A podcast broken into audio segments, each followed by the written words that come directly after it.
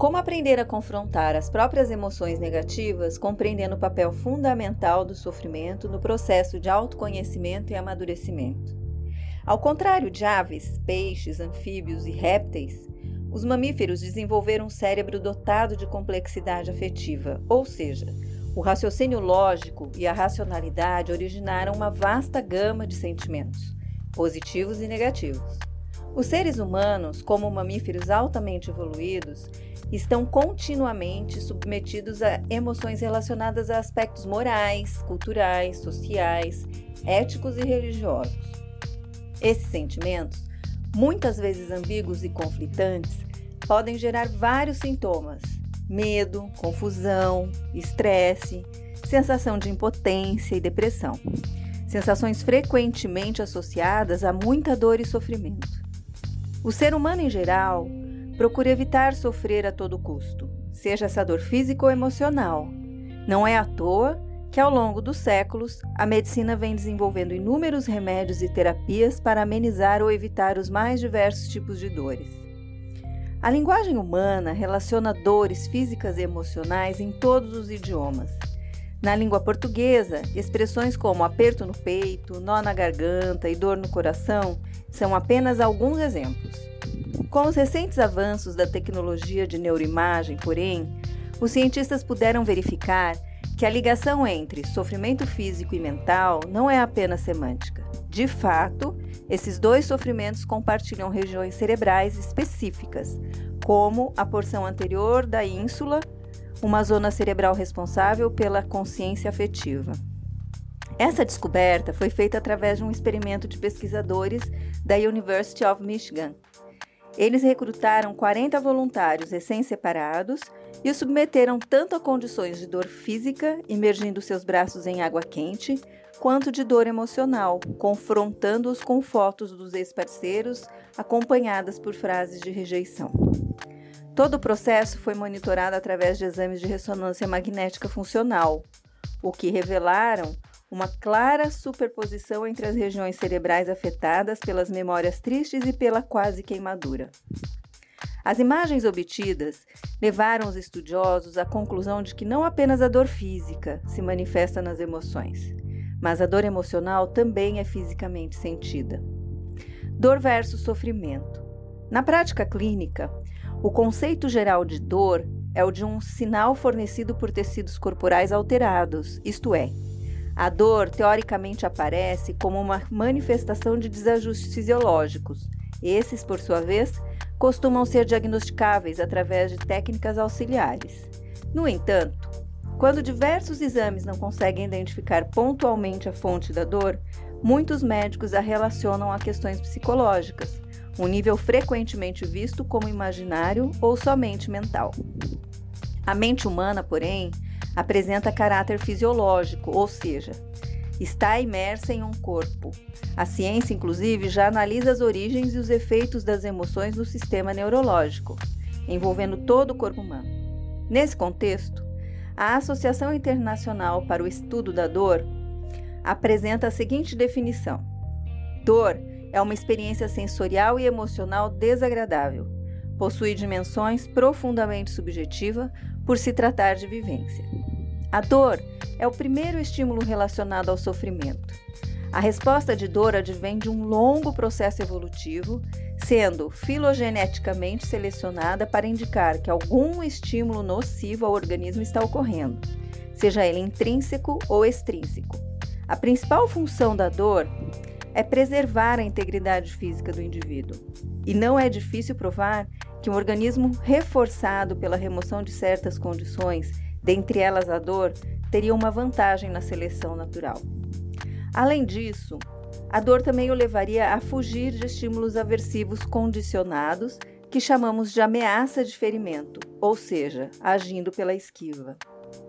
O sofrimento, por sua vez, diz respeito a um conceito mais amplo, envolvendo diversas concepções conforme a época histórica e sociedade em questão.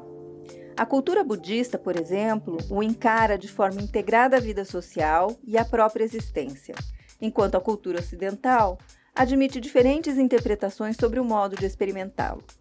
Seja qual for a visão escolhida, é importante perceber que dor e sofrimento não são sinônimos. O sofrimento está diretamente ligado aos sentimentos e sensações produzidos pela mente de uma pessoa diante de um fato, ou seja, varia de acordo com experiências, pessoas e imaginação.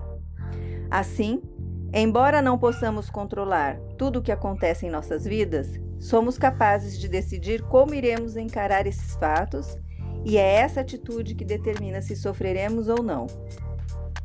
A perda de um emprego, por exemplo, geralmente causa dor, mas não precisa provocar sofrimento. Se em vez de lamentar a demissão, a pessoa percebê-la como uma oportunidade de tentar algo novo e melhor, a dor pode se transformar em impulso, motivação. Sofrimento por antecipação.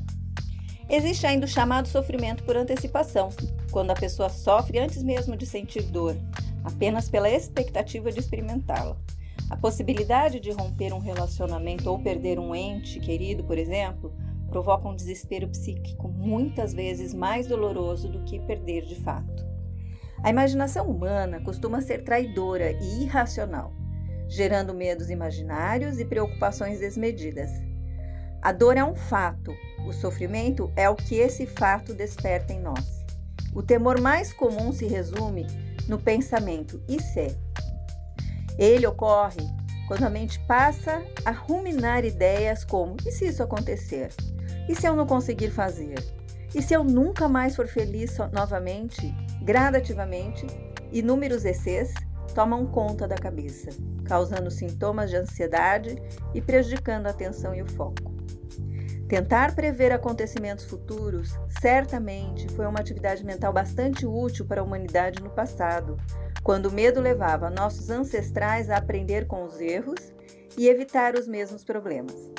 Esse velho mecanismo de proteção, no entanto, pode ser prejudicial quando nos faz desperdiçar energia e ferramentas mentais, como a capacidade de memorização e planejamento, imaginando catástrofes que provavelmente nunca ocorrerão.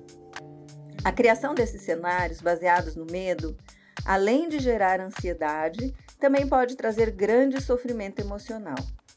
Aceitação e vivência. A dor em si não impõe sofrimento, mas é a interpretação cerebral, de modo consciente ou inconsciente, que nos faz sofrer diante de uma situação. De acordo com o psicanalista Caio Fábio, autor do livro O que o sofrimento ensina: lições oferecidas por dores inevitáveis, a saúde plena é silenciosa, enquanto a dor é ruidosa. Fábio ensina que o bem-estar físico e mental gera uma sensação de estabilidade. A dor e o sofrimento, por outro lado, são gritantes e tiram o indivíduo da zona de conforto, sinalizando a existência de algo em desarmonia. Na cultura ocidental, expressar emoções é um ato tradicionalmente mal visto e associado a aspectos considerados negativos como fraqueza e vulnerabilidade. Condicionadas a não demonstrar sentimentos, as pessoas passam a crer erroneamente que reprimir-se ou engolir o choro é a forma correta e socialmente aceitável de gerir o lado emocional. Existe, porém, uma enorme diferença entre reconhecer as emoções, principalmente as nocivas, como raiva, medo, inveja e mágoa, vivenciando e gerenciando-as assertivamente, e tentar fugir dos próprios sentimentos alienando-se. Paralelamente, para lidar de modo saudável com o sofrimento, é necessário, antes de qualquer coisa, fazer uma autoanálise, explorando as próprias sensações e ressignificando experiências ruins. Esse processo de autoconhecimento e quebra de paradigmas pode converter um sentimento negativo em felicidade, em algo que desencadeie novas interpretações de vida, rompa com a inércia e promova a renovação. Embora seja totalmente compreensível a busca por alegria e contentamento, a capacidade de atravessar períodos de dor e sofrimento sem receio pode nos aproximar de nós mesmos. E quanto mais os exploramos e aceitamos, mais evoluímos. Os maus momentos e as aflições, no entanto, são repudiados no atual cenário de busca incontrolável pelo prazer. Busca-se o extremo nesse sentido, e essa obsessão opõe-se a qualquer tipo de dissabor. Essa visão hedonista da vida, embora ilusória, é bastante poderosa e ganha cada vez mais adeptos. Por causa dela, as pessoas tornam-se presas fáceis da falta de autoconsciência e empatia, não tolerando nenhuma das dificuldades que poderiam gerar amadurecimento e crescimento emocional no longo prazo. Uma dica cultural para vocês é o filme Joker, Coringa, protagonizado por Joaquim Fênix e dirigido por Todd Phillips, retrata uma cidade, Gotham, bastante parecida com as grandes metrópoles mundiais, desigual e individualista. É nesse cenário que cresce e vive o jovem Arthur Fleck, que apesar da falta de traquejo social e do sofrimento causado pelo distúrbio da risada, incontrolável, sonha em estrelar um famoso stand-up comedy. Assim, em uma sociedade na qual a empatia é cada vez mais incomum e a dor alheia é motivo de piada, Coringa desperta emoções novas nos espectadores, compaixão e sofrimento em vez de repulsa e terror. No século XIX, o filósofo alemão Nietzsche já dizia que sofrer vai muito além dos sentimentos de dor ou angústia. Na filosofia nietzschiana, sem sofrimento não há possibilidade de sucesso. Não falem de dons ou talentos inatos, Nietzsche escreveu. Podemos listar muitas figuras importantes que não tinham talento, mas conquistaram seu mérito e transformaram-se em gênios. Elas fizeram isso superando dificuldades. A disponibilidade de explorar profundamente os próprios problemas é considerada uma principal característica de um indivíduo emocionalmente saudável. Pessoas bem resolvidas, do ponto de vista mental, geralmente sentem-se mais confortáveis para conhecer e refletir sobre o seu lado obscuro, vulnerável, medroso e sensível a eventos externos e opiniões de terceiros. Embora a maioria das pessoas prefira fugir e jamais encarar velhos traumas, reconhecê-los ainda é a única forma viável para superar as dores emocionais. Não se trata de perpetuar sentimentos desagradáveis, mas sim de aprender e atravessá-los. Para Raquel Naomi Hemen, professora do Centro Osher de Medicina Integrativa da Universidade da Califórnia em São Francisco, a dor que não cessa é aquela que não foi sentida, vista e reconhecida. Em seu livro As Bênçãos do Meu Avô, Raquel ensina que cada grande perda exige que façamos uma nova opção pela vida. Para tanto, precisamos sofrer e lamentar. A dor que não é sofrida transforma-se numa barreira entre nós e a vida. Quando não sofremos a dor, uma parte nossa fica presa ao passado, como a mulher de Lot, que no relato da Bíblia, ao olhar para trás, transformou-se em estátua de sal. Apesar disso, muitas vezes tememos entrar em contato com lembranças especialmente dolorosas. Acreditamos que seremos devastados por elas, quando na realidade é justamente sentindo a dor que ela é processada e dissolvida. A aproximação afetiva do que nos machucou não enfraquece. Pelo contrário, penetrar na dor e sair dela melhor do que antes é fundamental para deixar de sofrer. Geralmente, aquilo que nos causa dor é algo que não gostamos de confrontar e admitir. A questão central aí é que a maioria das pessoas associa erroneamente o sofrimento ao fracasso, enquanto sofrer é de fato uma parte indispensável da rota de cura. Portanto, para nos libertarmos de uma dor, é necessário antes de tudo aceitar sua existência, observando as próprias emoções com atenção e empatia. Por outro lado, quem tenta ignorar as mágoas do passado está condenado a revisitá-las no presente ou no futuro. É importante notar que encarar a dor não é o mesmo que atirar-se em um precipício, mas um procedimento gradativo, que expõe o indivíduo apenas o suficiente para que ele consiga superar seu preconceito e repúdio quanto a ela. Como uma experiência universal e inevitável, a dor crônica ou transitória demanda respostas conscientes para não virar um sofrimento severo. Existem atualmente vários métodos psicocognitivos para vencer a inflexibilidade psicológica, dentre as quais destaca-se a terapia de aceitação e compromisso, que em inglês é Acceptance and Commitment Therapy, a ACT. Ela busca promover a autoconsciência em substituição às estratégias psicológicas disfuncionais quando uma pessoa não consegue lidar com frustrações e tenta, de todas as formas, evitar a dor. Trata-se de um tipo de intervenção para que o indivíduo pare de lutar contra os próprios sentimentos, aceitação, identificando e aproximando-se de seus valores pessoais. Criada no fim da década de 80 pelo psicólogo americano Stephen Hayes, a ACT é um método de exposição prolongada e uma das principais correntes em psicoterapia cognitiva, as chamadas terapias de terceira onda. Estudiosos da ACT apontam a flexibilidade psicológica como fator-chave para uma vida significativa e plena. Ou seja, a proposta não deve ser eliminar o sofrimento, mas sim seguir na direção do que é importante em nossa vida, a despeito da dor. Na ACT, as dores são inclusive parte do caminho para desfrutar de uma existência verdadeiramente valiosa. A inflexibilidade psicológica, ao contrário, mantém-nos estagnados, combatendo os sofrimentos que não desejamos experimentar. Por conta dessa postura, não conseguimos nos mover na direção dos nossos sonhos e ideias. Muitas vezes, lutamos e esperamos que as emoções negativas sumam para então perseguir o que realmente importa para nós perdendo tempo e deixando de desfrutar momentos prazerosos. Um indivíduo flexível psicologicamente é aberto e vive no presente, sabendo o que é importante para si e disposto a perseguir a felicidade apesar dos obstáculos. Ele compreende que ter uma boa vida não é sinônimo de ausência de sofrimento. Nas palavras de Stephen Hayes, a dor não tem a função de nos matar, e sim transformar. Aceitação não significa adotar um comportamento passivo e derrotista, mas sim uma postura mais positiva e íntegra da interação com o próprio conteúdo psicológico.